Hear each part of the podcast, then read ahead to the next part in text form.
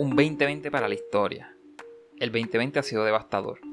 Sin duda alguna, uno de los años más difíciles que me ha tocado vivir. Ese es precisamente el sentir de muchas personas. Sin embargo, está la otra cara de la moneda para quienes este año ha sido uno productivo, de muchos retos superados y de grandes logros. Entonces, ¿cuál es la diferencia? Existen muchas variables de caso a caso, muchas situaciones particulares para un caso positivo y para un caso negativo. Lo que nunca cambia, lo que siempre se mantiene igual en cada uno de los escenarios, es el impacto que tiene el tipo de mentalidad con la que enfrentan las situaciones. El factor número uno para tus resultados de este año fue la mentalidad y las palabras que usaste para escribir tus problemas. No es lo mismo decir, no puedo pagar la renta este mes, a decir, necesito generar dinero para pagar la renta este mes. La mentalidad en cada uno de esos casos es totalmente diferente. Cuando tú dices, no puedo pagar la, renta este mes, estás diciéndole a tu mente que es imposible. Y ella simplemente lo entiende y lo acepta. Pero en el segundo caso, en el segundo caso le estás diciendo, necesito generar el dinero para pagar la renta. Lo estás diciendo, le estás diciendo a tu mente que algo se puede hacer. En ese momento tu mente recibe una instrucción y entonces empieza a buscar posibilidades de cómo lograrlo. Las palabras con las que planteas el problema cuentan. Tu forma de hablar dirige tus acciones. Muchas veces no lo vemos, pero es una realidad. Aun cuando nuestra forma de hablar es en broma. La mente no, no, no, discrimina con lo que constantemente tú le dices, si sea serio o sea en broma. Eso hay que tener mucho cuidado. A veces crees que es broma o que simplemente es una tontería, pero ¿Qué es lo que lograste este año? ¿Qué dijiste en enero que lograría? ¿Te evaluaste con honestidad? ¿Estás feliz con lo logrado? Si los resultados hoy no te gustan, no te inspiran y no te llenan de alegría, hay trabajo que hacer.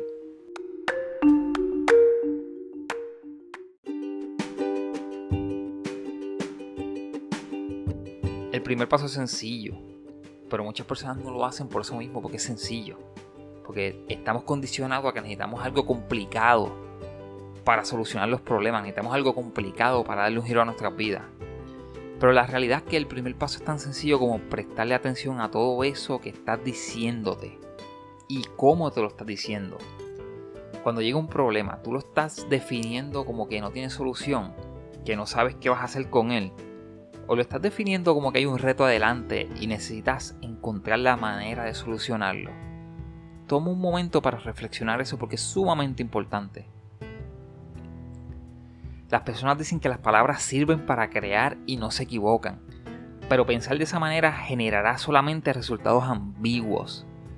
Si crees que las palabras sirven para crear, pero no entiendes cómo usarlas, es como tener la llave para una cerradura que no sabes dónde está.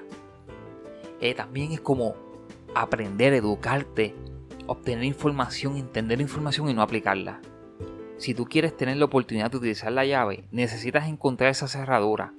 Y esa cerradura la encontrarás en el preciso momento que plantees tus problemas enfocándote en qué es lo que vas a hacer. ¿Qué es lo que vas a crear? Tú no puedes seguir enfocándote en qué es lo que no sabes, qué es lo que no tiene o qué es lo que no puede. Eso no te va a llevar a ningún lado. El título de este podcast es Un 2020 para la historia. ¿Cómo lo has leído tú? ¿Cómo interpretaste eso? ¿Con qué tono lo leíste? ¿Es un tono de tristeza y de una crisis que te derrotó? ¿O es un tono de victoria y de logro superado? Si entendieras esa diferencia, si dejaras que la posibilidad de superar cada problema con tu capacidad de crear fluyera por tus venas, entenderías que no es tan complicado como piensas y que realmente tienes lo necesario para lograrlo.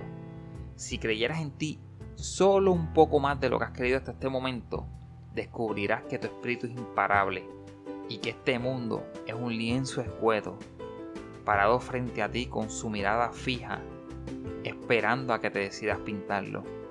Nunca es tarde para diseñar hoy la vida que tendrás mañana. No los quiero dejar ir sin antes leerle un quote y quiero que lo piensen con la mente bien abierta y que, y que le pongan mucha atención a lo siguiente. El arrepentimiento es la bandera que le dice al mundo que dejaste de creer en ti. ¿De qué te arrepientes en este año? ¿Cuándo fue que dejaste de creer en ti? Reflexiona. Hasta la próxima.